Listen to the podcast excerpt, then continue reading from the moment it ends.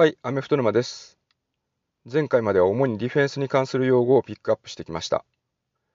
今回はオフェンス側、QB のプレイに関する用語について。ということで、本日の2ミニッツドリル、1日2分のアメフト用語講座でピックアップする用語は、チェックダウンです。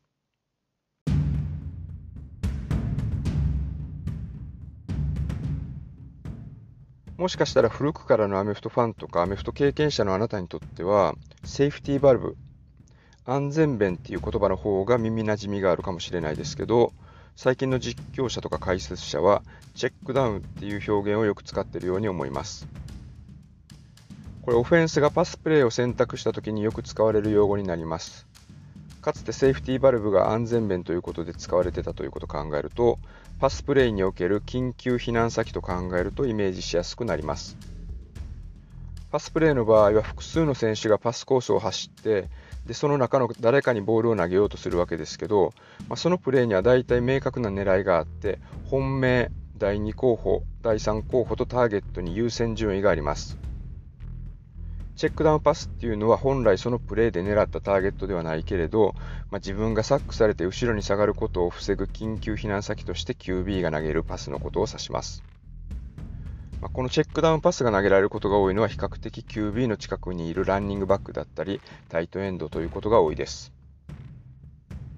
QB の成績を見る指標としてパス成功率っていうのがあるんですけど、まあ、その中にはこのチェックダウンパスの成功も含まれてます。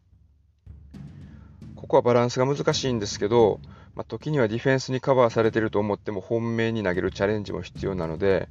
パス成功率がいくら高くてもチェックダウンばっかり投げてたら弱腰な QB、怖がりな QB という評価を下されることもあります。少し乱暴な考え方かもしれないですけど、プレーが始まってから3、4秒、できる限り本命に投げようとした上で投げられたチェックダウンはよりポジティブなチェックダウン。プレーが始まってから1、2秒ですぐ投げてしまうチェックダウンはネガティブなチェックダウンと考えると、QB が弱腰なのかどうかっていうのが見えてくると思います。今日のアメフト用語はチェックダウン。QB がパスプレーにおいて本来そのプレーで狙ったターゲットではないけれど、緊急避難先としてランニングバックやタイトエンドに投げるパスについて。以上、アメフト沼の2ミニッツドリル1日2分のアメフト用語講座でした。で、最後にちょっとおまけになります。2021シーズン、2020シーズン、ここのスタッツで、チェックダウンパスを投げた比率が高かった QB と小さかった QB のランキングを取り上げたキャプテンチェックダウンっていう面白い記事があったので、そちらの内容を少し紹介したいと思います。これにはルーキーの QB の成績も一部含まれてるんですけど、ルーキーに関しては2021年シーズンのみの結果をもとにした比率になります。まずチェックダウンを投げた率が低かった QB。ま実稼働したシーズンで1シーズン500回以上、もしくは2シーズン、2シーズンで1000回以上パスを投げた QB をピックアップしてます。7位がジョー・バローで、うんとチェックダウンパスを投げた比率っていうのが5.3%。6位がベン・ロスリスバーガーで5%。で5位がパトリック・マホームズで4.7%。その次がベイカー・メイフィールドで4.6%。ジョシュアレンが4.6%。で、テュアタゴバイロアが4%。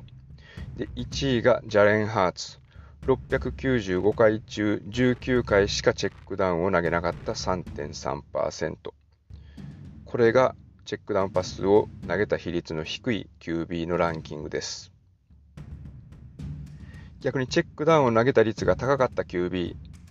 こちらも実稼働したシーズンで1シーズン500回以上、もしくは2シーズンで1000回以上パスを投げた QB のランキングになります。7位がジャレット・ゴフで8.1%、6位がルーキーのマック・ジョーンズ、566回中43回投げた8.3%、5位がテイラー・ハイネキ、8.4%、4位がテディ・ブリッジウォーター、8.9%、3位がマット・ライアンの9.3%、2位がデレック・カーの9.5%、で1位がルーキー、トレバー・ローレンスの668回中68回投げた11.3%でした。今回は2ミニッツ2分を大幅に超えてしまいましたが、チェックダウンとキャプテンチェックダウンについてでした。最新のキャプテンチェックダウンはトレバー・ローレンスということになります。